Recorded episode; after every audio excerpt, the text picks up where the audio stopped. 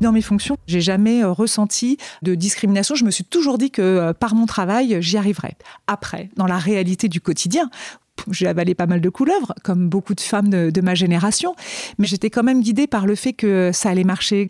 On était tellement peu de femmes, on savait qu'il y avait un petit prix à payer. Par exemple, quand j'ai commencé ma carrière, j'étais la première femme cadre du comité olympique, mais en même temps, à chaque réunion, c'est moi qui servais le café à ces messieurs.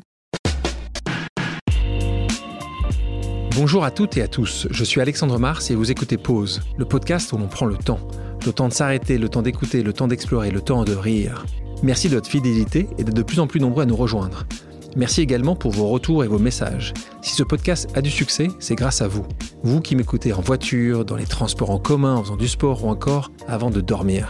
Afin que le plus grand nombre puisse également découvrir les histoires inspirantes de mes invités et leurs incroyables trajectoires de vie, j'ai besoin de vous relayez le podcast sur vos réseaux sociaux et partagez-le avec vos proches, votre famille, vos amis et vos collaborateurs. Vous le savez, chaque épisode de ce podcast est l'occasion de marquer un temps d'arrêt pour aller à la rencontre de mes invités. Ces femmes et ces hommes sont artistes, chefs d'entreprise, écrivains, entrepreneurs, sportifs ou activistes. Et ils ont accepté le temps d'une pause de nous livrer les dessous et les secrets de leur parcours. Nous allons parler de réussite et d'échecs, d'engagement et de mission, d'entrepreneuriat et de défis. Un moment unique et sans concession pour vous inspirer et vous évader. Vous êtes en pause, soyez les bienvenus.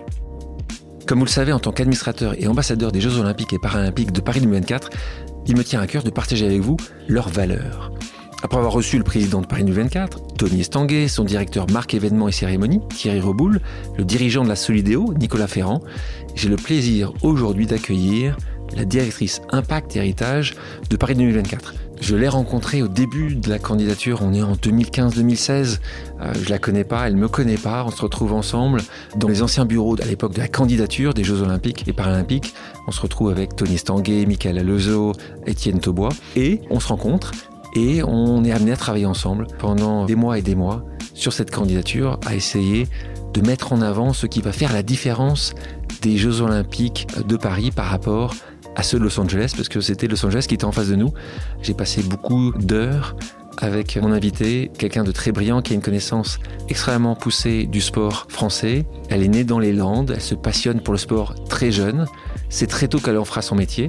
Alors son papa la pousse à suivre des études de droit. Elle se spécialise donc en droit du travail et en droit du sport. Elle intégrera grâce à ça le Comité national olympique et sportif français, puis la Fédération française de football. Elle est évidemment amoureuse des défis et des pages blanches. Et c'est avec euh, enthousiasme donc qu'elle rejoint ensuite, en 2015, la candidature de Paris 2024. Et puis à l'issue de la victoire française, elle prend la direction des enjeux impact et héritage. Discrète auprès des médias, elle a accepté le temps d'une pause, de revenir avec nous sur son parcours, sa mission, qu'elle définit comme ça, c'est faire avancer la société par le sport. Elle va nous emmener dans les coulisses des Jeux Olympiques et Paralympiques de Paris 2024 et elle va nous expliquer pourquoi et comment ils vont faire la différence. Bonjour Marie Barsac. Bonjour Alexandre. Comment tu vas? Très bien. Tu as toujours le sourire toi, hein? Oui, mais la vie est belle, non? Et puis, euh, puis moi, j'adore les défis. Et donc, euh, pour euh, affronter des défis, bah, il faut être positif. Parce que si on n'a pas d'énergie et qu'on on se dit pas que ça va marcher, c'est pas la peine d'y aller. Je pense qu'on va, parler de quelques défis auxquels tu as été confronté dans ta carrière. Je le disais en introduction, tu es une personnalité assez discrète. Euh, pourtant, tu as fait beaucoup, beaucoup de choses. Vous, verrez, les, auditrices et auditeurs qui, qui, qui, t'écoutent, ils vont être assez étonnés de voir tout ce que tu as pu faire. Tu es toute jeune, hein, je dis pas que... Tu es, es, toute jeune. Tu es gentil, Alexandre. Je, je vois que tu, tu, tu, mais non, tu es toute jeune mais tu as quand même fait pas mal de choses. Et on, parle là du sport. Tu as été, on l'a dit, euh, dans des instances très importantes. Euh, et celle d'aujourd'hui est encore, là, certainement encore la plus importante de toutes. Euh, et pourtant, tu es assez peu, es assez peu volubile. Tu, tu parles assez, assez peu aux médias. Ton, ton propre réseau, ça t'intéresse pas forcément. Je sais que tu as mis des années et années d'avoir juste un compte LinkedIn, que pour toi c'est juste que tu n'actives absolument pas. tu penses pas du temps pour aller voir les gens, pour penser à ta carrière d'après. C'est pas ton truc. Mais la question que j'ai pour toi, euh, c'est remarquable, je trouve que c'est un, c'est un avantage parce qu'on sait pourquoi tu fais ce que tu fais. Il n'empêche, est-ce que tu ne penses pas que parfois ça dessert ta mission? Si, c'est sûr que souvent on me dit qu'est-ce que tu veux faire après 2024 et j'en sais rien euh, pour dire la vérité, mais je sais que si j'étais un peu plus présente sur euh, LinkedIn par exemple, euh, ça, ça, ouvrirait peut-être des horizons à certains de me proposer des choses.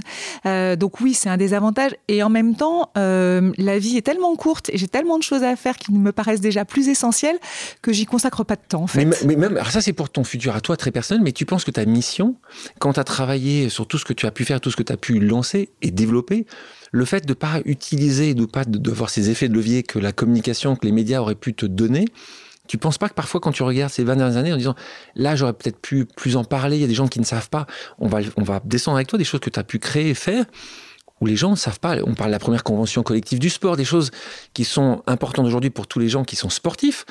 Bah, c'est toi qui l'as écrit et, et, ça personne ne sait. Oui, c'est vrai. Euh, Mais c'est pas grave. Non. non. En tout cas, ce qui est sûr, c'est que moi, ça m'a pas empêché d'avancer, de ne pas capitaliser sur le passé. J'ai finalement avancé plutôt en regardant devant qu'en en utilisant le passé. Donc, euh, cette méthode, elle a l'air de marcher pour moi. pas desservi, tu penses? Oui. Donc, euh, du coup, en tout cas, j'ai pas l'impression que ça a été un frein pour réaliser euh, mes rêves les plus fous, comme celui que, que je réalise aujourd'hui tu originaire du Pays Basque, on l'a dit, d'ailleurs, le Pays Basque c'est faux d'ailleurs, hein. tu originaire des Landes, attention, attention, c'est pas possible. Dax n'est pas dans le Pays Basque, alors je viens du sud-ouest. Tu es originaire des Landes, puisque tu es né à Dax, mais en fait, tu es parti tout de suite. En fait, t'as pas. As oui, le oui, mes parents sont venus travailler à Paris, donc. Euh, mais tes deux parents sont bien du Sud-Ouest. Oui, mes deux parents sont landais. Ma mère ah. est aussi née à Dax. Mon père à Luglon, un petit village, euh, d'ailleurs un village de rugby, puisqu'il y a un club de rugby euh, à Luglon. Il y a des clubs de rugby partout, c'est normal. Ça. Malgré ça, tu as ton attachement au Sud-Ouest. Tu adores le rugby? Ça vient vraiment de là Tu me parlais directement du Glon, le. Oui, évidemment, c'est complètement culturel chez moi. dans ma famille, tout le monde aime le rugby. mon père était fan de rugby.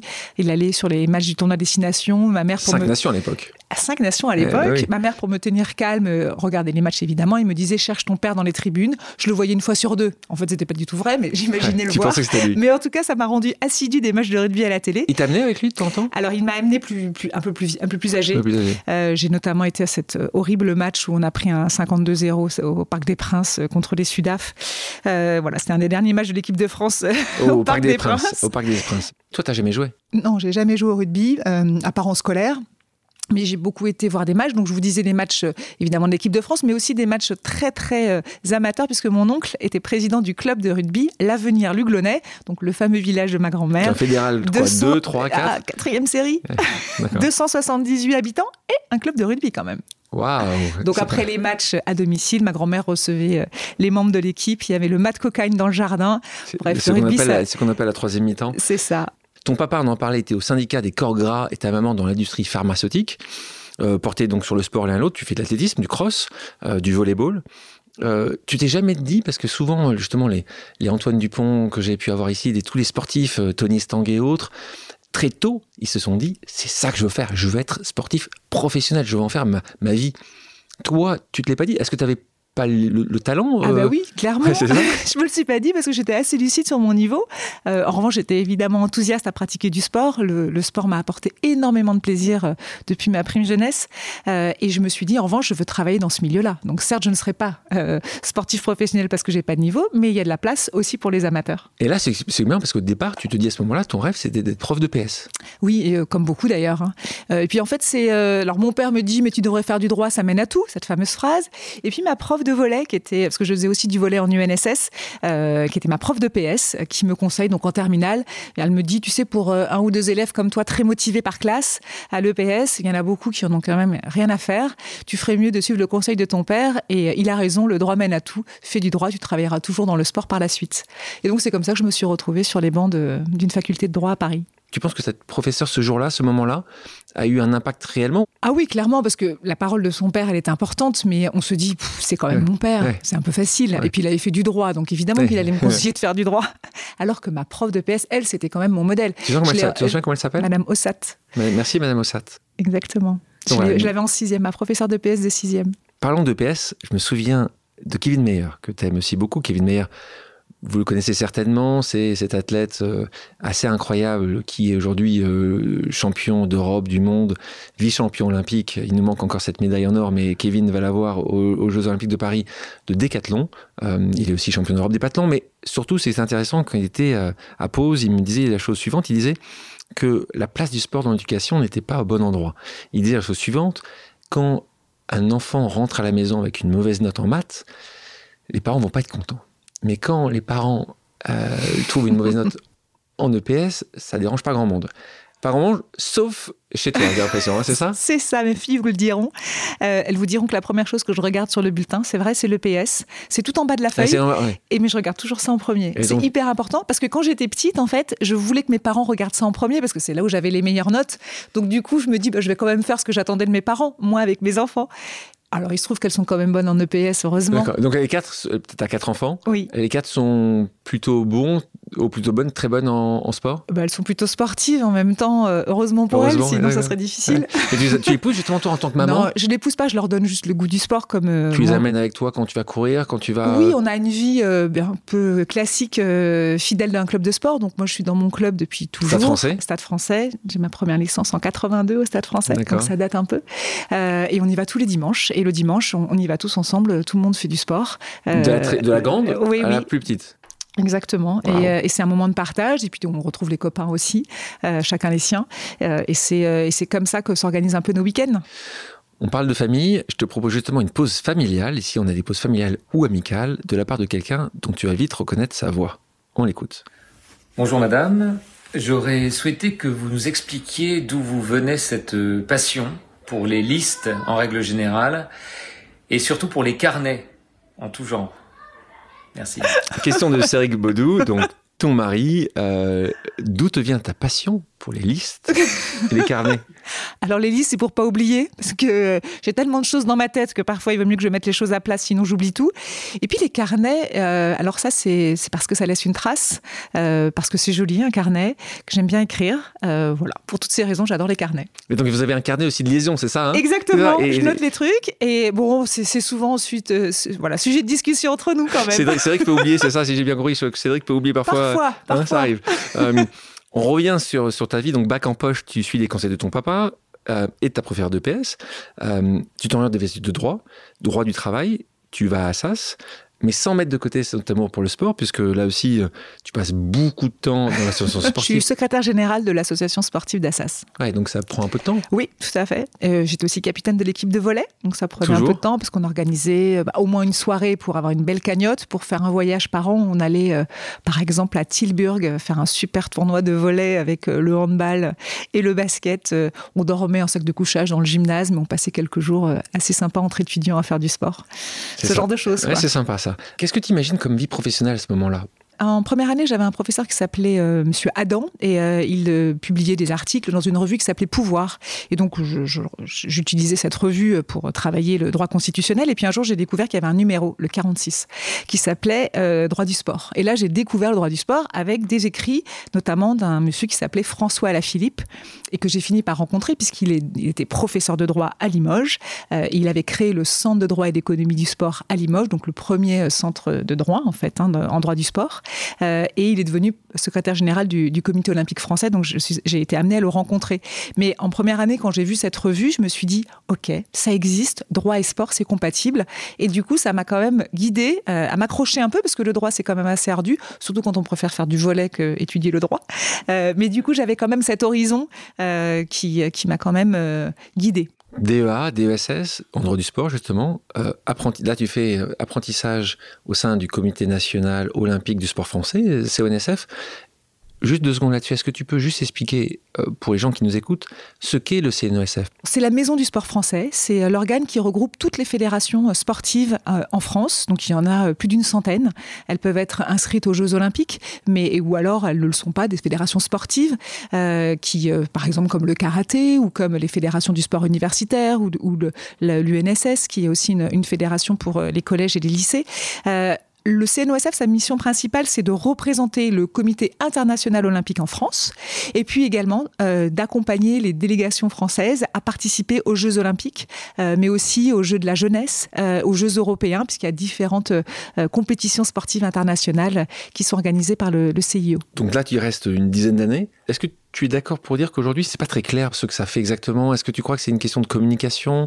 Justement, il y a trop de fédérations. C'est vrai, et en même temps, euh, ce qu'on attend quand même du sport, c'est plutôt euh, que les athlètes performent pour le grand public. Hein. Euh, et ça, c'est la responsabilité des fédérations. Donc, c'est normal que le CNOSF soit aussi un, peu en retrait, parce que quand on parle des médailles, c'est le travail qui est fait par les fédérations, par les cadres techniques dans les fédérations qui amènent les médailles. le comité olympique a un rôle aussi sociétal qui est effectivement un peu moins connu. Mais là, c'est l'enjeu, évidemment, de Paris 2024, de mieux faire connaître ce que tu disais tout à l'heure, le rôle social du sport, comment le sport peut euh, mieux euh, euh, répondre aux défis de notre société, peut mieux accompagner un certain nombre de défis autour de l'éducation, de l'inclusion. Ça tombe bien parce que c'est des sujets sur lequel tu travailles justement dès ces premières années au, comité euh, national olympique, puisque tu travailles sur ces sujets d'emploi, de formation, de qualification dans le mouvement sportif. D'ailleurs, tu as participé à la création de l'IFOMOS, l'institution de formation du mouvement sportif. Tu peux nous expliquer la mission de cette structure? C'est un institut de formation qui a été créé euh, pour accompagner euh, le mouvement sportif à développer ses compétences, pour que le mouvement sportif se professionnalise encore plus, puisque on était à une époque où la convention collective du sport venait d'être signé. Donc l'IFOMOS a été créé à peu près en, 2006, je pense, euh, au moment justement où cette convention collective existe et du coup euh, créer une filière sport. Euh, il y a des salariés qui peuvent se projeter dans une carrière professionnelle dans le sport de façon beaucoup plus durable. Et donc pour accompagner ce développement de carrière, il faut des formations pour évidemment développer ses compétences qui existe toujours aujourd'hui. Il va connaître euh, une nouvelle naissance euh, au lendemain de Paris 2024, puisque euh, Brigitte Henriquez et le CNOSF actuel travaillent ardemment à capitaliser sur également les, les, formations qui sont proposées pour les volontaires, qui sont portées par l'Académie 2024, qui va laisser en héritage un institut de formation du mouvement sportif qui sera porté par le CNOSF. Donc ça, ça sera un vrai héritage du CNOSF des Jeux de Paris 2024. Ces derniers temps, on a aussi parlé du CNOSF parce qu'il y a eu des soucis de gestion interne. Comment tu as vécu ça quand la présidente euh, Brigitte Enriquez se sépare de son secrétaire général? Les gens disaient que c'est justement par rapport au jeu qu'on veut être les plus parfaits possibles. Comment tu as réagi par rapport à ça? C'est sûr qu'aujourd'hui, euh, on va accueillir les Jeux dans, un an et demi, même pas, euh, moins d'un an. on a besoin d'avoir un mouvement sportif fort et uni. donc c'est assez, assez déplorable ce qui se passe. Maintenant, la réalité, c'est qu'il n'est pas facile d'être une dirigeante sportive. Euh, et euh, Brigitte Henriquez a quand même beaucoup de mérite de, de présider le, comité olympique et moi je tiens à, saluer quand même son rôle. C'est pas si facile de fédérer 109 euh, fédérations parce que c'est quand même 109 fédérations.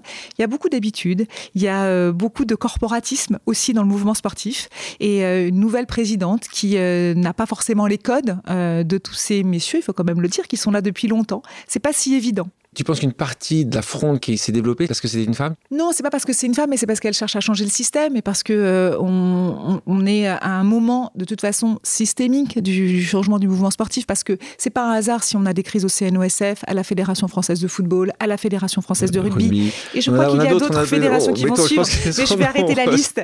Ça révèle quand même euh, un mode, un, mode, de, fonctionnement, qui n'est plus, voilà, qui est un peu passéiste et sur lequel il faut évoluer. Et euh, je crois que alors la, la loi de l'année dernière euh, de mars 2022 va aider en intégrant beaucoup plus de femmes dans les comités de direction de ces fédérations. Ça va aider parce que ces femmes, elles sont, euh, euh, elles sont en phase avec leur époque. Elles vont apporter un regard différent dans les comités directeurs des fédérations. Et du coup, on va peut-être avoir des fédérations qui vont être plus en phase avec la société, avec les attentes des licenciés de, de ces fédérations. En tout cas, ce qui est sûr, c'est que c'est pas des femmes pour des femmes qui est important. C'est d'avoir la différence au sein d'une organe de décision. Ça, c'est important parce qu'on est tous riches de nos différences et les fédérations qui euh, concentrent euh, un peu trop euh, les mêmes profils au sein de leur comité de direction, c'est un problème. Il y a vraiment un sujet moi qui me tient à cœur dans la gouvernance des fédérations, et que je trouve qu'il n'est pas assez développé aujourd'hui, c'est l'ouverture de ces organes de gouvernance à la société civile, parce qu'en fait on retrouve dans ces organes fédéraux des gens qui viennent de la fédération, qui sont passés par les comités départementaux, les comités régionaux ou par les statuts d'arbitres, d'éducateurs, de médecins mais finalement, on a aussi besoin de regards différents de la société pour que ces fédérations, elles soient bien en face de la société. Ça, je pense que c'est un axe de travail qui aujourd'hui est nécessaire. En tout cas, au lendemain des Jeux, ça me semble indispensable. Brigitte Henriquez était auparavant à la Fédération française de football, euh, fédération que tu vas rejoindre juste après. Là aussi, scandale hein, avec l'ancien président qui était totalement dépassé par les événements depuis quelques années. C'est des choses que tu avais perçues. Comment tu l'avais vécu quand tu étais à l'intérieur?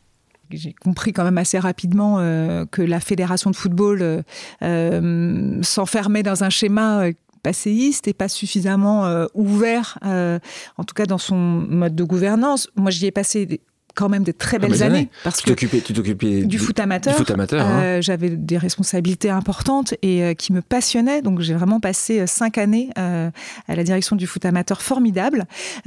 Mais il est vrai que le, mode de fonctionnement du, de, de, la fédération, après, alors pour le coup, je pense que ça s'est vraiment accéléré. Détérioré, on va dire je vous laisse ces mots-là.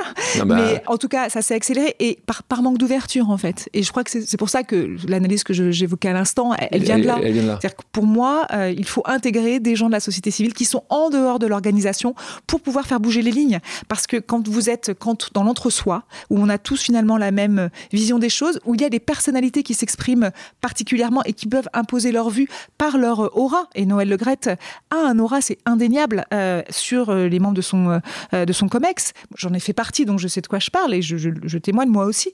Euh, j'étais euh, de certaine façon fasciné aussi par euh, son aura et, sa, vision aussi, parce qu'il a eu une vision évidemment du développement du, foot. mais pour, le, pour, le, pour autant, ça doit être challengé. Et, on a besoin de regard extérieur. et ça, c'est indispensable. Là, c'est passé la même chose au, au, rugby. En fait, le fait de n'avoir pas de d'instances, enfin, de gens qui vont pouvoir vous dire non, ou c'est peut-être mieux, ou il faudrait faire différemment. C'est ça qui manque pour toi dans ces instances-là? Oui, bah, typiquement au football, euh, si j'ai un regard un peu critique, euh, on a, il y a une instance extérieure qui, comme un conseil de surveillance, a été pensé comme ça dans les statuts, qui est la haute autorité du football. En fait, il n'y a que des gens du football dans cette haute autorité. Donc finalement, c'est les mêmes. ils ont, voilà, des, c'est l'entre-soi. C'est exactement. Ils sont à d'autres postes, mais, mais c'est les mêmes fonctions. Ils sont dans des ligues, dans des districts, ils représentent des arbitres, des éducateurs, des médecins. Tu penses que ça peut changer ça? Ben, Si les statuts changent, oui. en tout cas, est-ce que tu penses qu'on arrivera à faire changer les statuts? Ah, je pense qu'aujourd'hui, il y a une vraie réflexion euh, quand même à mener euh, sur, euh, sur la gouvernance des fédérations. c'est indispensable. En fait, ce qu'on a voulu dès la candidature, euh, c'est que nos jeux soient utiles. Il y avait un sujet à l'époque, 2015-2016, d'acceptabilité de ce type d'événement pour les pays. Souvenez-vous, il y a des villes qui se sont cassées le nez sur des référendums. Ce qui fait qu'on a vraiment, nous, axé cette candidature sur l'utilité des jeux. Il fallait absolument que pour la population qui avait accueilli ces jeux, il y ait une trace, il y ait vraiment du concret, des choses qui leur semblent utiles dans leur quotidien tu parlais de cette loi ou ces évolutions de loi. Est-ce que toi, tu faisais partie des femmes en 2011, quand cette loi Copy-Zimmermann, j'en parle très souvent à ce micro, et donc cette première loi qui impose le fait qu'il y ait une parité qui s'installe dans les conseils d'administration. Une autre loi s'est associée à celle-là, qui s'appelle la loi Rixin, qui fait que ça soit maintenant dans les comités de direction. Toi, comment tu as vu ça arriver en 2011 Est-ce que tu trouvais ça un petit peu dégradant, ce qui est parfois le cas de certaines femmes qui disent on n'a pas besoin de ça, on n'aura pas besoin de toi, tu n'as pas eu besoin de ça toi, ou est-ce que tu as tout de suite compris que c'était nécessaire? Non, au départ, euh, comme beaucoup, euh, j'ai trouvé, comme tu le dis, euh, on n'a pas besoin de ça. on va arriver à faire preuve de nos compétences et de nos talents par nous-mêmes, sans avoir besoin de justifier de quotas. Et puis, quand même, rapidement, je me suis rendu compte que ça marchera pas, parce que j'ai quand même, ben, pour le coup, dirigé le foot amateur. J'ai passé quand même euh, quelques assemblées où j'étais la seule femme. Euh, j'ai notamment euh, assisté à des réunions où j'étais à la tribune à côté du président du foot amateur où toute l'assemblée parlait de messieurs, messieurs, messieurs, alors que j'étais quand même là. Donc je me suis dit, si on met pas de quota, ça ne bougera jamais. donc, et l'assemblée du foot amateur, c'était les représentants de toutes les régions de France et de tous les départements de France. Donc c'était 120 personnes. et vous n'avez pas une femme dans ces 120 personnes. Donc les quotas sont indispensables dans le sport pour faire évoluer les choses. Oui. Est-ce que toi, ça t'a desservi justement Le fait d'être une femme et à côté, justement, dans cette période-là, est-ce que tu as pu avoir des, réflexions, des choses aujourd'hui qui seraient inimaginables? Desservi, non, très clairement. Euh, moi, j'ai eu des responsabilités euh, d'élu euh, très vite, quand j'étais jeune, puisque j'étais, tu le disais, secrétaire général de l'association sportive d'Assas, mais j'étais aussi élu au comité régional du sport universitaire, ensuite à la Fédération nationale du sport universitaire. J'ai jamais compris, le, le sujet du genre pour moi n'était pas un sujet. Après, j'étais au bureau de mon club de volet, la section volet du Stade français, j'étais dans le bureau et là aussi, c'est fille ou garçon, peu importe. Euh, donc, non. Euh, et puis dans mes fonctions ensuite, euh, j'ai jamais ressenti, en tout cas, de, discrimination. Je me suis toujours dit que par mon travail, j'y arriverais. Après, dans la réalité du quotidien, j'ai avalé pas mal de couleuvres, comme beaucoup de femmes de, ma génération. Mais encore une fois, euh, j'étais quand même guidée par le fait que ça allait marcher, que j'allais faire mon trou, que j'allais y arriver. Et puis, euh, pour moi, c'était le schéma, puisque de toute façon, on était tellement peu de femmes, on savait qu'il y avait un petit prix, à payer. Euh, de faire les cafés de ces messieurs, par exemple, quand j'ai commencé ma carrière, j'étais paradoxalement la première femme cadre du comité olympique, mais en même temps, à chaque réunion, c'est moi qui servais le café à ces messieurs. Mais alors, c'est pas grave. Moi, je le vivais pas mal, en fait. Je le faisais. C'était quasiment, oui, c'était quasiment, pour toi, c'est quasiment normal à l'époque. Ben, c'était comme ça. Par exemple, je me souviens d'une réunion euh, de négociation de la convention collective. À l'époque, euh, les syndicats, d'ailleurs, c'est quand même encore le cas, étaient tous dirigés par des hommes. Et donc, un jour, je prends la parole et un des représentants syndicaux dit euh, Nous ne prendrons pas la, la prise de parole de Marie Barsac puisqu'elle n'est là que pour faire le secrétariat alors que j'étais. Euh, c'est toi qui menais le. bah, j'étais en tout cas autour de la table comme les autres à pouvoir m'exprimer. J'avais un mandat pour pouvoir m'exprimer. et donc, quand tu as ça, quand tu as cette réflexion-là, Comment tu réagis sur le moment? Alors sur le moment, je ne dis rien parce qu'il n'y a que des hommes autour de la table et que je ne me sens pas. Ça sert à rien. Ça sert à rien. En revanche, je suis allée voir ce monsieur derrière et je lui ai dit je vous rappelle que j'ai autant de légitimité que vous à prendre la parole à ce type de réunion. Voilà. Euh, il ne m'aimait pas particulièrement, je pense qu'il était profondément misogyne, euh, mais c'est pas grave. Et en fait, je crois qu'on était dans cette génération-là, on a. Tu vois une évolution quand même Tu vois vraiment une évolution Vraiment. Carrément. Ah bah déjà dans mes fonctions aujourd'hui, euh, plus jamais je me retrouve dans ce type de situation. C'est peut-être un peu l'âge aussi. Oui. encore une fois, tu es très jeune, hein, mais, mais peut-être que c'est, peut-être que, tu, que c'est, tu crois que c'est aussi ça? Non, la société a énormément changé quand même. Et puis, il faut, dire que à Paris 2024 et dans les fonctions que j'exerce aujourd'hui aujourd'hui, euh, je n'ai plus cette situation où je suis une femme en minorité. Il y a autant de femmes que d'hommes dans beaucoup de réunions auxquelles je participe. Et ça, et ça tu as vu une évolution. Mais en revanche, mettons Paris 24 de côté, le COJOP de côté. Dans les fédérations, c'est encore trop souvent le cas. On le voyait dans certains sports, dans beaucoup de sports d'ailleurs. Euh, ça, toi, tu, tu, vois une sortie, c'est par changer les statuts, c'est par justement implémenter les, lois, la, loi Rixin et autres. C'est comme ça que tu penses qu'on va, va certainement sortir par le haut? Oui, bien sûr. Et puis avoir euh, bah, des, prendre des décisions fortes pour mettre des femmes à des responsabilités, pour qu'elles jouent le rôle, un rôle modèle. Parce que le sujet quand même qui est important dans le sport, c'est euh, que les femmes postulent et osent euh, prendre des postes, que ce soit des postes d'élus ou des postes de salariés à, niveau à des hauts niveaux de responsabilité. Et il y a beaucoup d'autocensure chez les femmes. En fait, c'est le sujet de oser. Euh, on en parle souvent entre nous. Euh, et ça, euh, c'est un, vrai, un vrai enjeu. Vous avez aujourd'hui des présidents de fédération. Je prends typiquement le discours que j'ai entendu hier du président de la Fédération française de voile, qui expliquait que quand il a constitué sa liste, il passait des coups de fil à des hommes. En deux minutes, les, les hommes disaient OK, je suis partant, je m'inscris sur ta liste. Pour des femmes, une heure et demie de conversation téléphonique pour leur dire Mais oui, tu es compétente mais oui, c'est conciliable avec ta vie privée, euh, avec le fait que tu aies des enfants, etc. Euh, il a quand même pris ces femmes sur sa liste, mais il faut arriver à convaincre les femmes. On est moins, euh, pour beaucoup, c'est un peu cliché, mais c'est quand même vrai, on est moins enclin à, se trouver hyper compétente tout de suite. On a quand même un complexe de compétence, de légitimité, c'est clair, et on n'ose pas assez. Et toi qui cumulais ça avec une certaine pas timidité, mais en tout cas le fait que tu te mettes assez rarement en avant, est-ce que tu penses que tu serais allé plus vite non, parce qu'en même temps, je, trouve, j'y sais avec beaucoup de modestie, mais avoir osé quand même. Je vous donne un exemple. Quand euh, Noël Legrette est élu euh, président de la Fédération française de football en 2011, euh, il me propose d'être DRH, parce qu'au comité olympique, il se trouve que j'avais exercé ces, missions-là, et que du coup, j'avais travaillé à la Fédération juste avant sur l'Institut de formation pour le football. Et là, je lui réponds, non, alors DRH, c'est de la gestion. Moi, je préfère le développement. Ce qui m'intéresserait, c'est le foot amateur. À l'époque, au foot amateur, il y avait un, type qui était là depuis des années, euh, qui était adoré par tous les, comités, euh, les régionales. Euh, et là, Noël Legrette est surpris, il me dit le foot amateur, vous, voyez diriger le foot amateur? Et je lui dis bah oui. Et là, il me dit bah, présentez-moi un projet et puis on verra. Donc pendant une semaine, je planche sur un projet, je reviens une semaine après, je présente mon, mon programme et là il me dit banco. Ah, franchement, j'ai osé ce jour-là. Je me suis étonnée moi-même euh, à oser. Euh... Ouais, aurais pu dire oui, DRH, je suis content et je continue un peu ce que je sais faire. Et, en fait, euh, bah, j'ai jamais regretté d'avoir osé. Après, dans la petite anecdote, ce qui est assez rigolo, c'est que du coup, Je suis trop contente de prendre le poste. On avait un projet de bébé avec Cédric. Euh, et je dis, bon, on va retarder le projet euh, un an, le temps que je prenne mon poste. On part en vacances, c'était début juillet. Et puis, euh, je me rends compte que je suis déjà enceinte. Et donc, je rentre de vacances. Et là, je suis super gênée parce que du coup, je me dis, ah là là, la foot amateur, il n'y a que des hommes. J'arrive, je ne suis pas une footballeuse. Et tu pars en congé mat. Et là, je pars en congé mat. C'est la catastrophe. Ils vont jamais accepter ça. Donc, je vais voir Noël Le Legrette et je lui dis, président, écoutez, je suis désolée, je suis enceinte. donc, je reprends mon poste de directrice euh, de l'Institut de formation du foot. Vous allez trouver quelqu'un d'autre pour le foot amateur. Euh, merci de m'avoir proposé, mais là, vraiment, je comprendrais que euh, vous soyez très embêté de nommer une femme enceinte. Et là, il me répond, mais Marie, rassurez-moi, vous avez toute votre tête. Vous n'avez pas tout de suite perdu des neurones, vous n'êtes pas devenue impotente parce que vous êtes enceinte. Vous allez pouvoir travailler.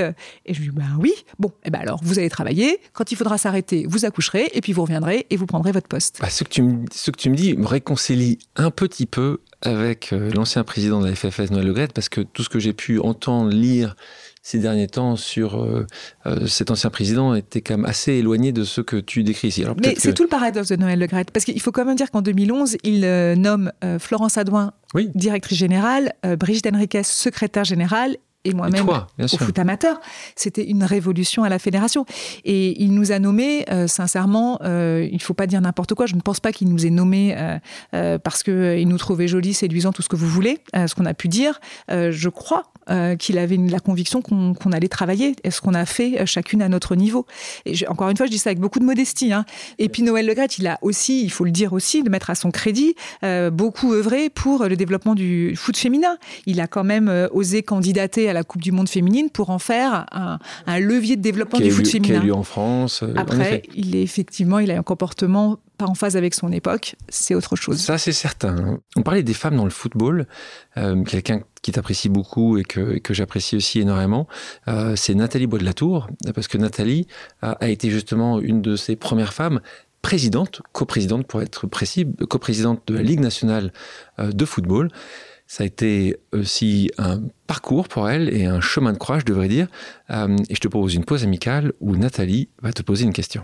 Bonjour Marie, j'ai une question très simple pour toi. Comment fais-tu pour arriver à tout gérer, ta vie professionnelle, ta vie euh, personnelle, familiale, avec tes quatre filles, et ceci toujours en gardant le sourire? Merci de partager ton secret avec nous.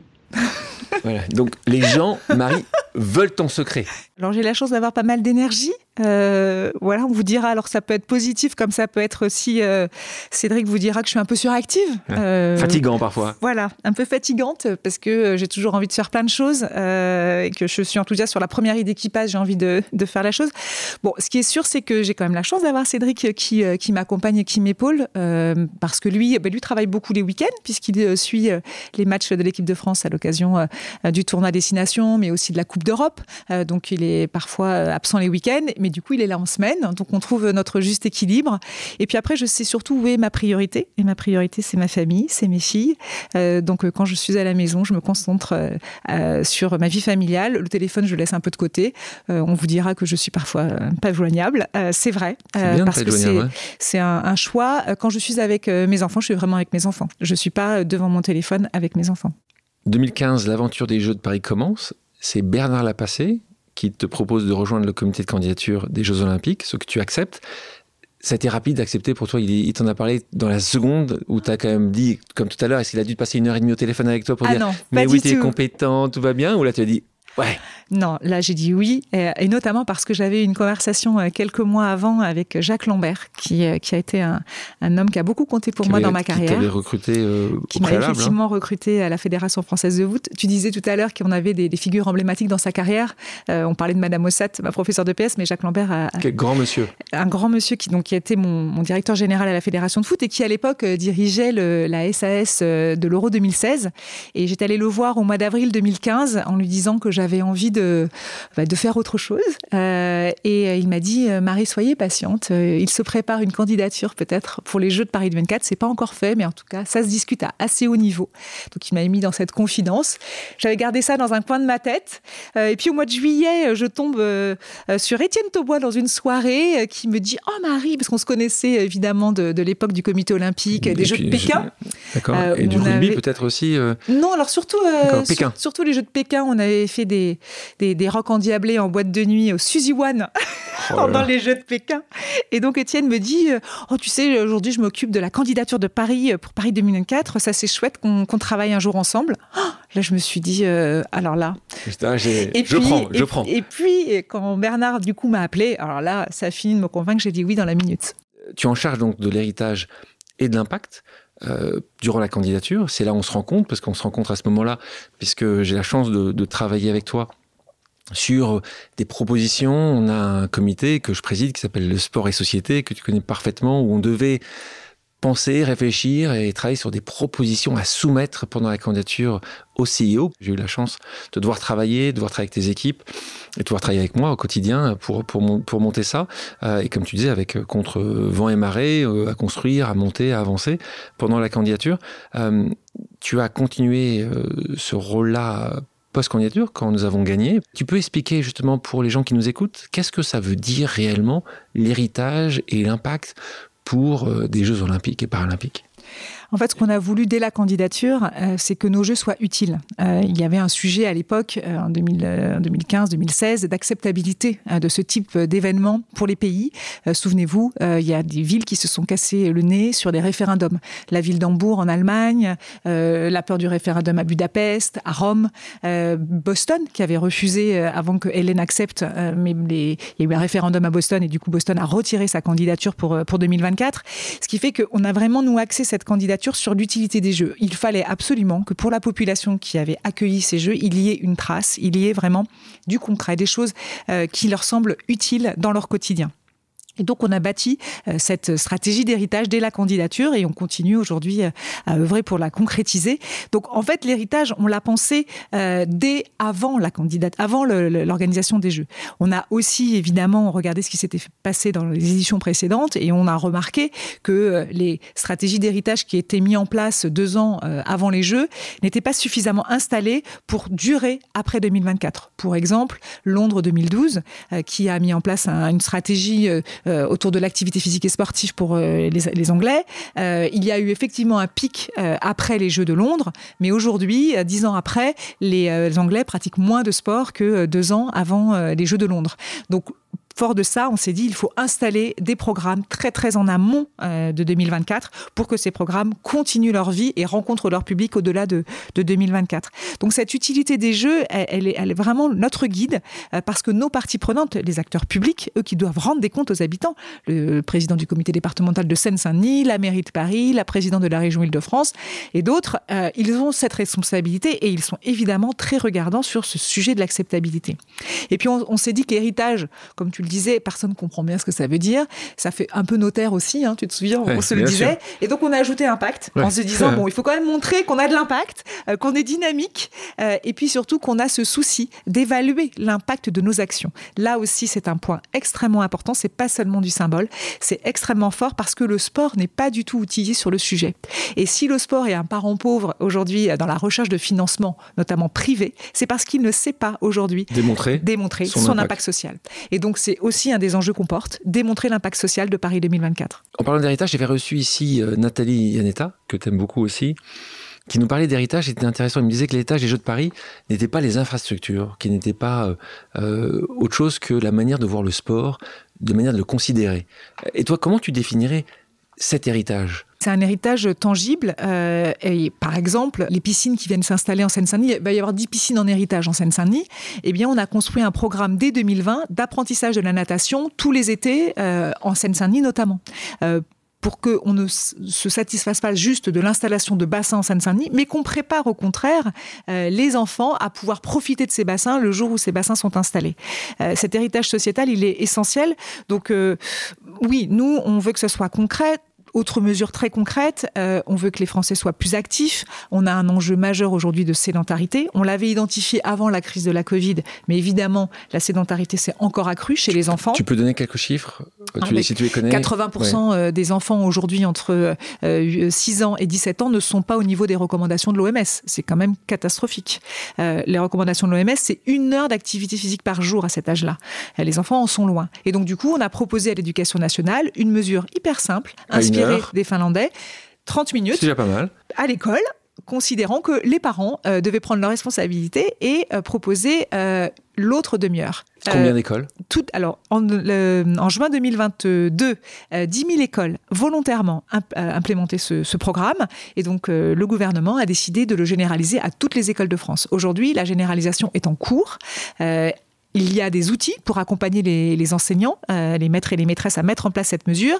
Sur la plateforme Génération 2024, il y a des outils pédagogiques, mais il y a aussi la Fédération du sport scolaire, euh, euh, qui l'UCEP, qui propose des outils. Bref, il y a plein d'outils. Et puis, il y a un kit aussi sportif qui est... pour les écoles. Pour les écoles, qui est financé par Paris 2024, l'Agence nationale du sport, donc l'État et l'IOPO. Et, et c'est important que tu dis ça pour tous les gens qui nous écoutent. D'ailleurs, beaucoup d'écoles sont au courant, mais encore une fois, on le dit, pour tous les maires, pour tous euh, les, directeurs de conseil régional. Euh, il y a beaucoup de choses que Paris fait, pas uniquement en Seine-Saint-Denis, pas uniquement à Paris, c'est important. Tu vas l'aborder, je pense, dans quelques secondes avec Terre de jeu. Euh, mais ça, sur cette partie, bouger plus, parce que c'est un sujet important. Là, tu donnes, tu travailles beaucoup là-dessus avec Michel Simès, qui, qui est quelqu'un aussi qui est venu ici et qu'on apprécie beaucoup, qui est un des, si ce n'est le, l'animateur préféré des, des, Français, qui, lui, est, est docteur, d'ailleurs, pas, j'allais dire ancien docteur. Je crois qu'il est toujours docteur, évidemment. Il va m'en vouloir. Et là, qui, qui est là aussi, euh, et tout conseil d'administration, euh, et nous parle à chaque fois, nous donne des chiffres euh, qui sont assez effarants. Tu as d'autres chiffres justement qui pourraient nous. Je crois que c'est quasiment 50% des Français sont aujourd'hui soit en obésité, soit obèses, soit en surpoids. Oui, euh, vous avez aujourd'hui dans les chiffres effarants, euh, vous avez 70% des femmes adultes qui ne sont pas au niveau des recommandations de l'OMS, là aussi, versus 42% des hommes. Donc on voit qu'il y a une vraie distorsion euh, entre les femmes et les hommes. Alors vous avez des études qui vous disent que c'est grosso modo pareil sur la pratique occasionnelle, mais nous, ce qui nous intéresse, c'est la santé. Et sur, sous l'angle de la santé, c'est 70% c'est l'ANSES qui le, qui le dit depuis l'année dernière. Donc ça, ça nous, ça nous interroge énormément. Et donc, du coup, il faut trouver des solutions pour que les femmes pratiquent plus d'activités physiques et sportives. Et donc, on a créé un fonds de dotation à Paris 2024 qui accompagne des projets financièrement, qui propose des solutions pour que les femmes fassent plus de sport. Entre autres. Entre autres. Parce que euh, ce fonds-là, c'est un fonds de dotation qui devrait être de 50 millions.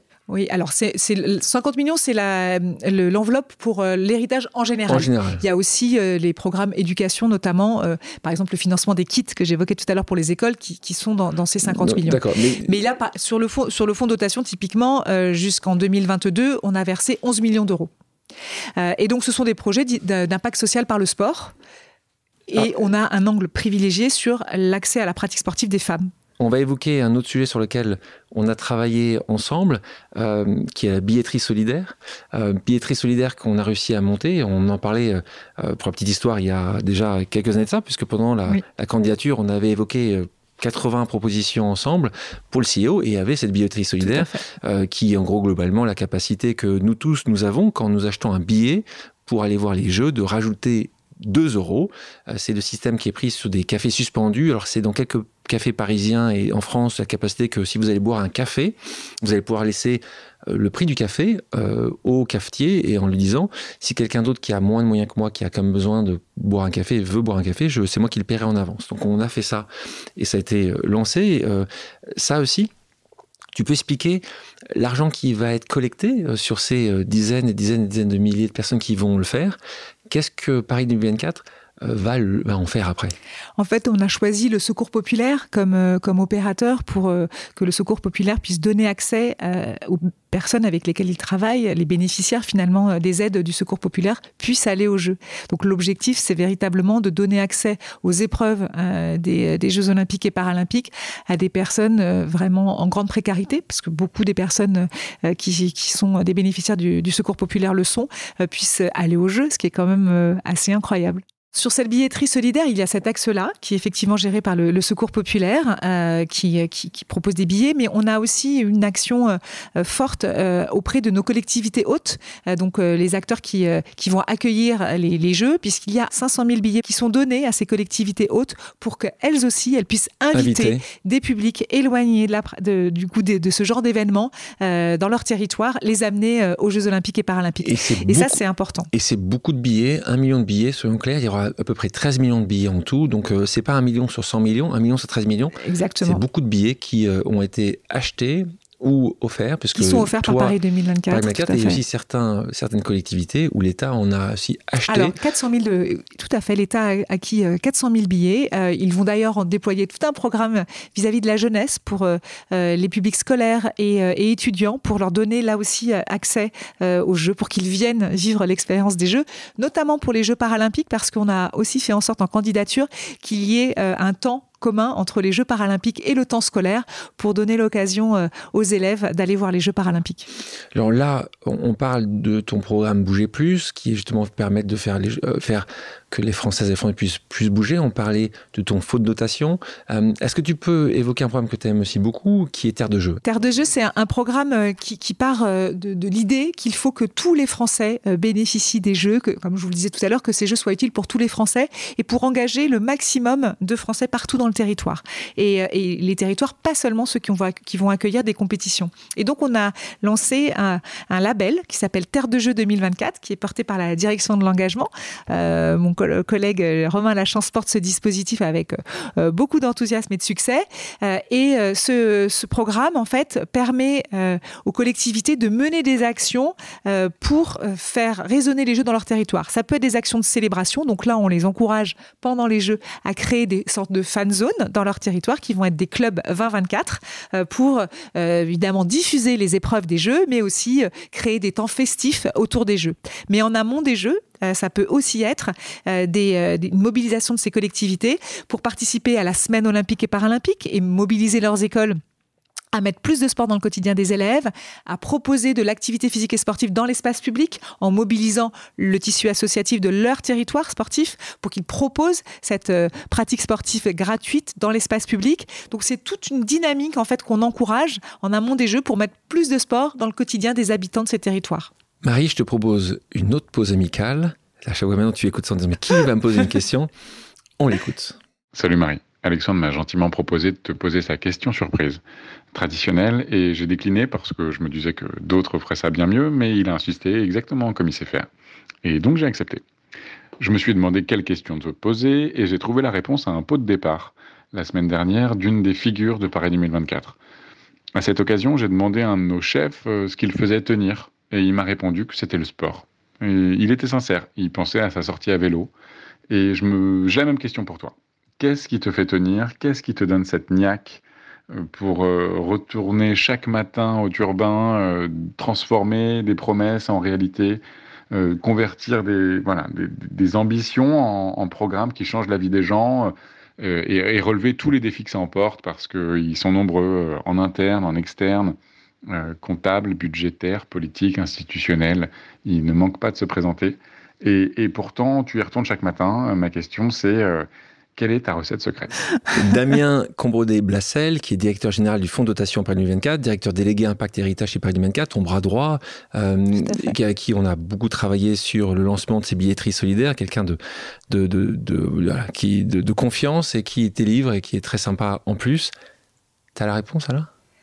Euh, en fait, j'y crois. L'amour, l'amour. Non, non, j'y ah, crois. crois. Je crois à tous ces programmes. Je crois vraiment qu'ils vont, euh, qu'ils vont changer euh, le quotidien de, de, beaucoup de gens. Euh, oui, je suis une éternelle optimiste et, et je crois que euh, c'est le bon moment. À chaque fois, je trouve, je suis arrivée, je pense, à un moment du, développement du sport assez incroyable. Euh, en 98, quand j'ai commencé à travailler dans le sport, c'était vraiment le début de la professionnalisation. Le sport à l'époque était vraiment géré par des bénévoles. Dans les fédérations, il y avait euh, quelques salariés, mais c'était euh, assez peu, pas mal de cadres techniques, euh, des assistantes administratives, mais c'était pas encore très structuré. Et moi, je suis arrivée à ce moment-là des emplois jeunes, euh, qui étaient des emplois aidés par l'État, euh, qui ont permis d'embaucher dans les fédérations notamment beaucoup de diplômés. Moi, j'ai été emploi jeune euh, du comité olympique. C'est comme ça euh, que j'ai commencé ma carrière. On était 12 euh, diplômés au, au, sein du comité olympique pour développer euh, le comité olympique. Et en fait, on a tous participé à ce mouvement où il y a eu des salariés dans le sport. Et en fait, euh, comme je, bah, je, suis de cette génération, à chaque fois, bah, je, je, suis dans cette dynamique-là. Et il y a beaucoup de choses à faire. Mon père me disait, parce qu'il il, il était un peu sarcastique, au royaume des aveugles, les borgnes sont rois.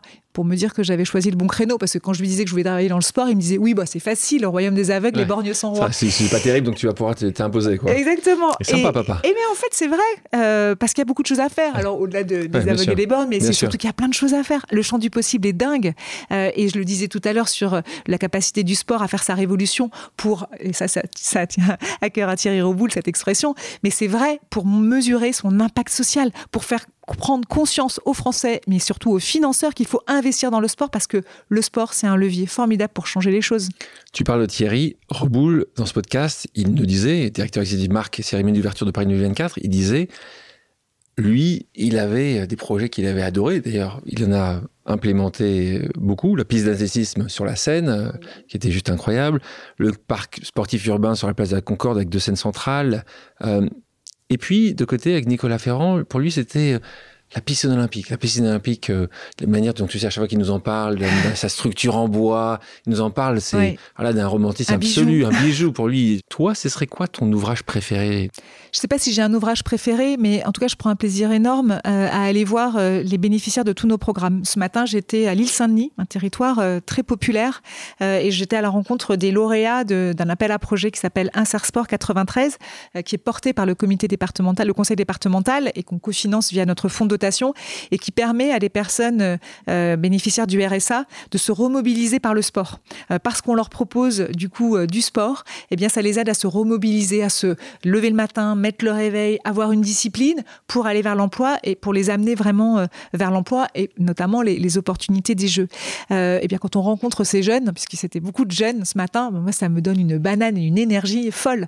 Et c'est pareil quand je vais dans une école qui met en place les 30 minutes et que la directrice d'école me dit ah mais depuis qu'ils font les 30 minutes, euh, ils, sont, beaucoup plus concentrés. Ils sont oui, ils sont sages, ils sont beaucoup plus ah, concentrés. et plus, voilà, je travaille beaucoup plus efficacement dans ma classe. Mais là, là, mais euh, je suis aux anges et, et c'est ça les moteurs en fait. Ce qui est sûr, c'est qu'en tout cas, il y a certains postes qui ont pris plus de temps pour recruter des femmes parce qu'elles ne postulaient pas euh, suffisamment en nombre. Et donc, les cabinets de chasseurs de tête qui nous ont aidés à aller convaincre des femmes à postuler. Ça, ça a été essentiel pour s'assurer d'avoir des femmes et de leur ouvrir des, champs du possible. Nous, ce qu'on se dit quand même, c'est qu'on va laisser ça en héritage. On parle de, des Jeux olympiques, des Jeux paralympiques. Justement, on sait qu'il y a moins de médiatisation pour les Jeux paralympiques. Beaucoup de choses sont faites chez Paris 2024 pour justement changer la donne. Ça va de la mascotte, ça va au logo, ça va dans beaucoup, beaucoup de choses. Euh, toi, quand tu parles d'héritage, euh, comment tu penses que cet héritage, elle va, il va rester sur le long terme justement pour ces Jeux paralympiques? Là où tu as raison, c'est que la première attente du mouvement paralympique, c'est que les Jeux euh, servent à développer de l'offre de pratique euh, pour les personnes en situation de handicap, pour que à proximité de chez eux, ils aient une offre de pratique euh, réelle. Parce que on avait mené une enquête en 2019 qui avait révélé que les premiers freins finalement les plus importants pour les personnes en situation de handicap, pourquoi elles font pas de sport, c'est qu'il n'y a pas d'offre. Il n'y a, pas suffisamment de sport qui leur plaisent, qui ont envie, sur lesquels ils ont envie de, de, de, de s'investir. Et puis le deuxième enseignement qu'ils nous ont donné à travers cette enquête, c'est aussi de dire que les clubs n'étaient pas suffisamment accueillants, qu'on avait quand même un sujet autour euh, du handicap en France, qu'on savait pas forcément être à l'aise euh, pour accueillir des personnes en situation de handicap. Et donc on a eu cette idée avec le CPSF, la ville de Paris, de créer ce qu'on appelle les clubs à l'époque para-accueillants, un concept très simple de formation d'éducateurs sportifs de clubs à accueillir des personnes en situation de handicap et de formation des membres du club, les dirigeants, à accueillir des personnes en situation de handicap pour finalement lever toutes les, euh, les qu'on peut avoir euh, sur euh, la, gêne qu'on peut avoir à accueillir des personnes en situation de handicap en se disant, on va proposer aux plus gros clubs parisiens, bah, du coup, d'accueillir des personnes en situation de handicap. Et ça a marché. il y a un certain nombre de, de grands clubs parisiens omnisport qui ont développé euh, ce volet-là, donc club para-accueillant. Euh, le projet s'est étendu à la Seine-Saint-Denis et puis, euh, fort des bons résultats, l'État a décidé d'accompagner la création du coup de 3000 clubs inclusifs, puisque maintenant il s'appelle Club Inclusif, d'ici 2024. Et ça, c'est un héritage extrêmement important parce que c'est celui qui est le plus attendu encore une fois pour le mouvement paralympique, pour les personnes en situation de handicap, parce que encore une fois, le club de sport, c'est toujours plus que du sport. Certes, euh, les personnes en situation de handicap vont pouvoir euh, avoir une activité physique et sportive plus intense parce qu'elles font du sport régulièrement, mais surtout, elles vont créer du lien social, elles vont euh, rencontrer des nouvelles personnes, s'ouvrir de nouveaux horizons. On parlait de tout ce que votre fonds de dotation, le fonds de dotation de près du 24 fait, crée. Plus de 750 projets d'impact social, hein, puisque c'est vos chiffres. Tu parlais encore d'impact. Il faut que tu donnes des chiffres et tu donnes souvent des chiffres parce que c'est comme ça aussi que sera qualifié à la fin de cette histoire le travail qui aurait été fait par euh, par une carte, mais en particulier par toi et, ton, et ton incroyable équipe.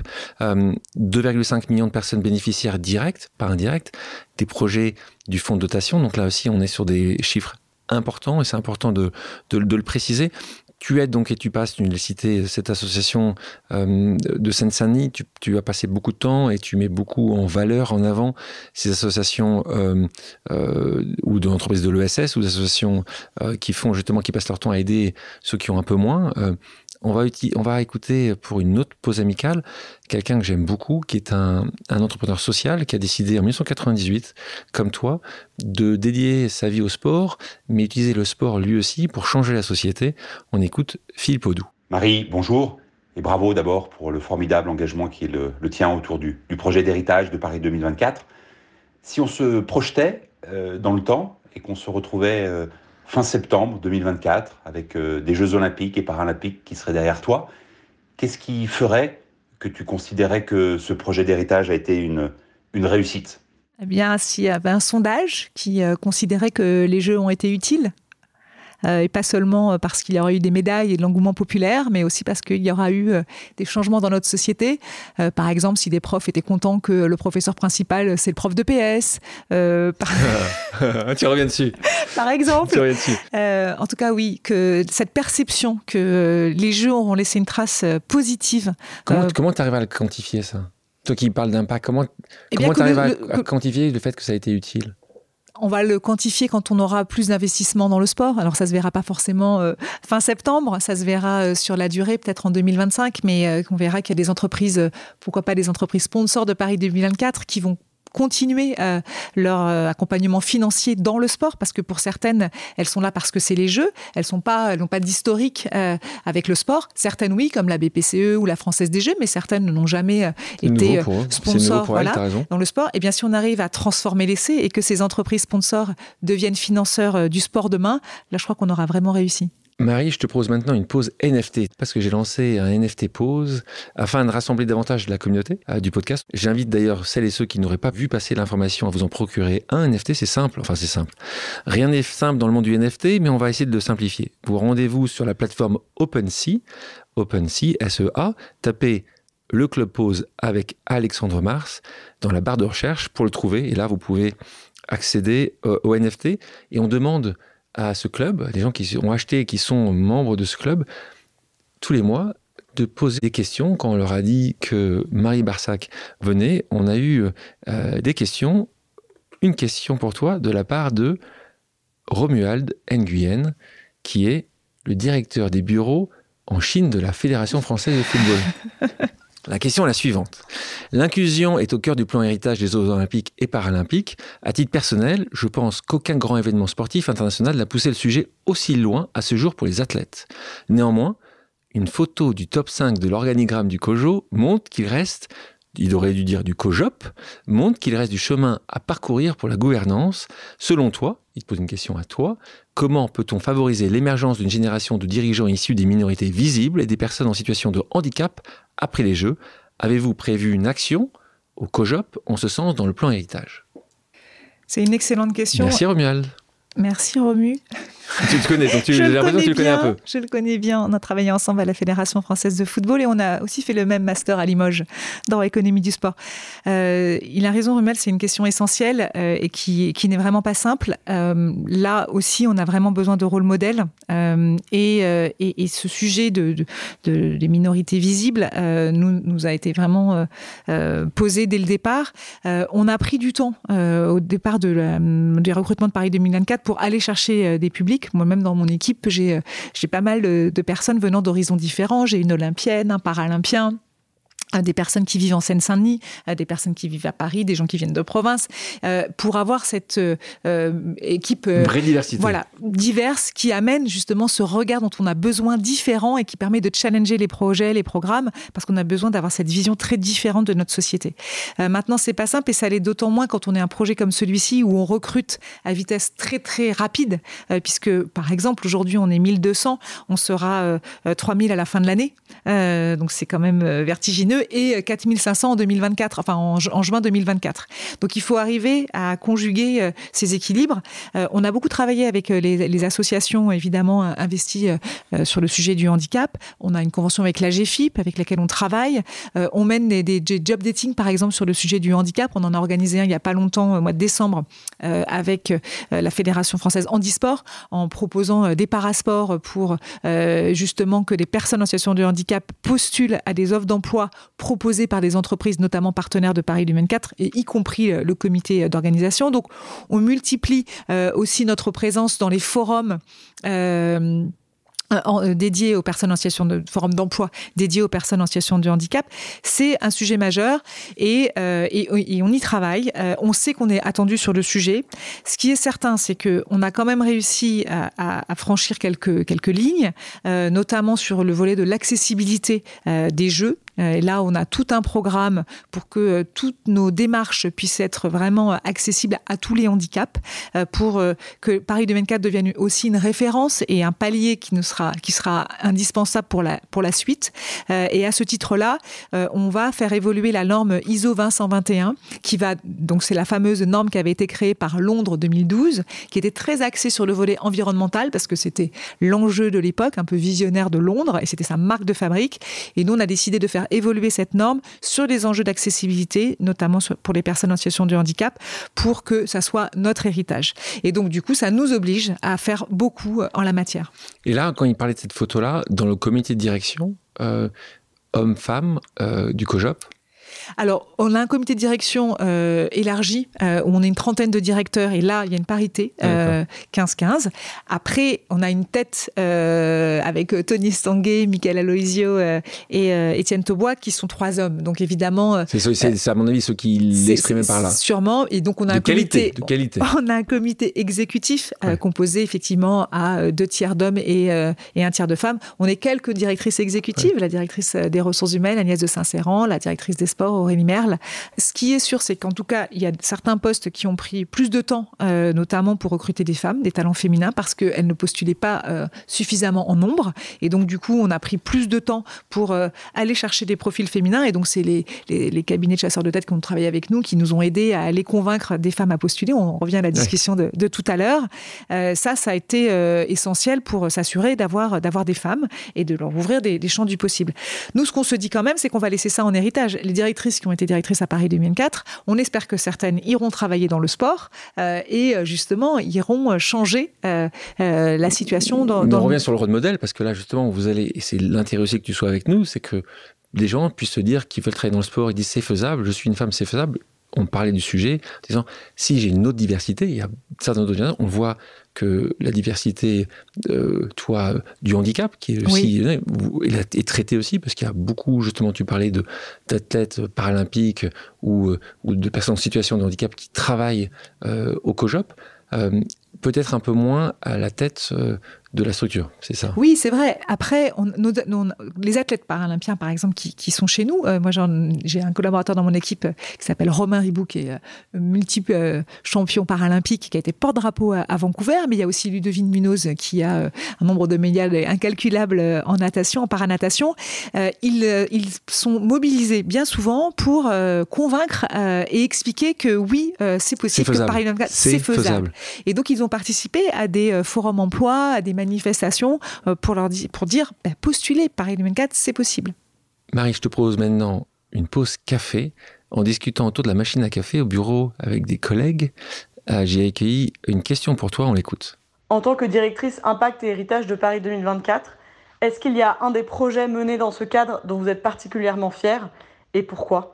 Message posé par Laetitia, Laetitia qui euh, travaille avec moi depuis des années, qui euh, justement est, avec moi sur, sur les sujets de Paris 2024, donc qui connaît assez, assez bien également euh, de l'intérieur. C'est un projet que j'ai pas encore finalisé. Tu peux en parler quand même? Oui, mais j'y travaille au jour le jour, tous les jours. Euh, c'est celui de l'emploi, le pari de l'emploi. Pour moi, c'est le plus important. Euh, faire les 38 minutes à l'école, euh, finalement, c'était facile au regard de ce, de ce que représentent euh, les opportunités d'emploi pour les personnes qui sont aujourd'hui au chômage. Euh, arriver à faire la démonstration qu'il y a vraiment des demandeurs d'emploi qui vont trouver un job grâce au jeu et qui vont rester dans ce job parce qu'ils sont euh, à ces jobs dans des métiers en tension et que du coup, les employeurs vont les conserver, euh, ils vont leur proposer des évolutions de carrière pour moi, ça, ça sera la plus grande réussite personnelle pour les jeux parce que l'emploi, ça reste quand même Ça sera ton héritage. le sujet que je préfère. Ouais. Ah oui, c'est celui-là. Oui, ah bah, je crois que c'est pas par hasard si j'ai fait du droit du travail. Euh, et puis, euh, ouvrir des opportunités d'emploi, c'est euh, s'émanciper, c'est prendre sa vie en main, c'est ouvrir, s'ouvrir des horizons. Donc, c'est véritablement très important. On le sait, on le disait tout à l'heure, c'est assez rare, hein, parce que la plupart du temps, quand tu commences un boulot, c'est, tu sais peut-être qu'il va se terminer un jour, mais tu sais jamais quand. Euh, tu l'as vu, tu es resté 10 ans une fois, 6 ans ailleurs, là, ça va être 8 ans. Tu sais que tu as une date de péremption, ça qui arrive. Tu sais vrai. que euh, fin 2024, début 2025, c'est fini, euh, une grande fête, et, euh, et ce sera le passé. Tu te projettes où? Eh bien, je me projette pas du tout. C'est pas possible, ça. Alors, je reconnais que euh, j'en parle parfois avec Cédric, c'est comme un refus d'obstacle. Parce que, ça. en fait, j'ai pas encore vécu les jeux. Parce que c'est ça qui est quand même incroyable ça va dans ce projet. hein, c'est que hein. le, le climax Ouais. de ce projet, on l'a pas encore Ouais. atteint. Euh, le, le but ultime, c'est quand même de, de célébrer les jeux, c'est de vivre les jeux. Et donc, comme j'ai pas euh, vécu ça encore, euh, eh bien, je suis pas allée au bout du projet. Donc, pour moi, la copie n'est pas complète, et donc il est très difficile de se Non, tu- projeter tu, euh, t'a- derrière. tu veux pas attendre le 15 septembre 2024 pour savoir ce qui se passe. Sauf si tu prends une année entière. Non, euh, ce qui est sûr, c'est que je crois que je me changerai pas. Je veux travailler euh, au développement du sport. Après, où, par quel- avec quel employeur, je ne sais pas. Euh, mais en tout cas, continuer à œuvrer pour, euh, pour que le sport Donc, je te- prenne toute sa place dans Je- la je société, ça c'est je te donne sûr. quelques questions. Une fédération? Oui, non. Possible Politique? Non. Non. Trop de coups à prendre, Ouais. je suis pas assez armée pour T'en ça. as vu beaucoup là. hein Parfois, Oui, beaucoup de parties prenantes comme à qui tu, qui Et dois puis le, le volet très public, comme euh, tu le disais. Fondation. Ah oui, ça, ça m'a bien Ah, plu. ah, Monter, un, ah. monter un fonds de dotation euh, avec Paris 2024, euh, évidemment, je prenais peu de risques. Il y avait une belle structure euh, adossée à ce fonds de dotation. Euh, formidable expérience. Et c'est et, et c'est extraordinaire parce qu'en fait, tous les jours, en allant à la rencontre des bénéficiaires de, des actions de ce fonds de dotation, eh bien, on trouve du sens à ce qu'on fait. Je vous propose maintenant une pause musicale. Marie, quelle est ta chanson culte? Mon groupe préféré, c'est Coldplay. Et une chanson de Coldplay? Viva la vida. Viva la vida. On va en écouter un extrait.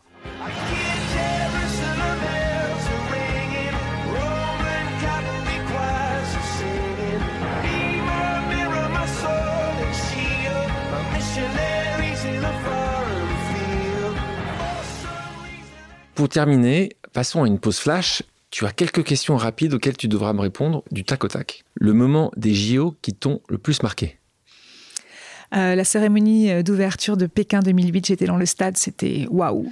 Je pensais que tu allais me raconter la rencontre avec Cédric aux Jeux Olympiques de Pékin. Je crois, que, je crois que c'était. Il va, il va Aïe. pas être content. Je crois que vous êtes rencontrés quelques temps avant, mais je crois que hein, l'amour s'est déclenché à ce moment-là.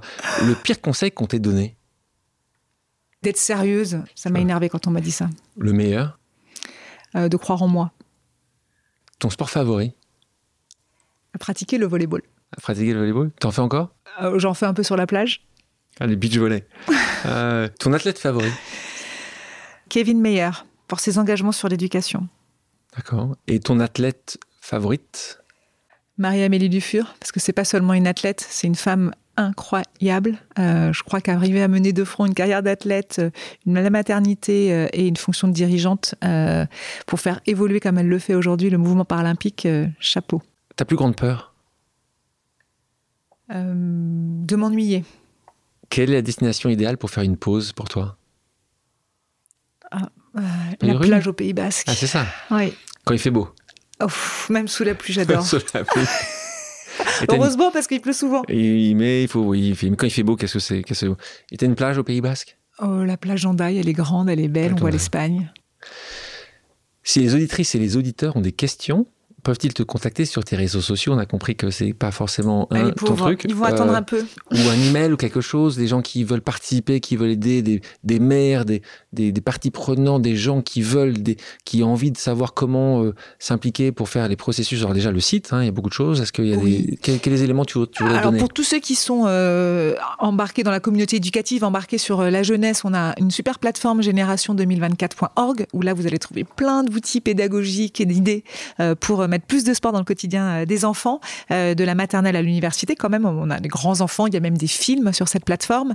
Euh, ensuite on a l'adresse impact2024.org qui est eh bien l'adresse de notre fonds de dotation et vous pouvez aussi consulter notre fonds de dotation pour voir toutes les belles histoires qu'on accompagne en fait avec ce fonds de dotation. Un email peut-être qu'ils arrivent à trouver. mbarsac at paris2024.org. Merci Marie d'avoir accepté mon invitation. Avec grand plaisir. Merci à toutes et à tous d'avoir pris le temps de faire une pause avec nous. J'espère que l'émission vous a plu, inspiré ou fait réfléchir. Si c'est le cas, je compte sur vous pour le partager avec vos proches, laisser un commentaire et mettre la note de 5 étoiles sur les plateformes d'écoute. Si vous voulez me suggérer des invités ou simplement me faire part de retours, vous pouvez me contacter via LinkedIn en tapant Alexandre Mars ou bien m'écrire à l'adresse suivante, le podcast pause at gmail.com.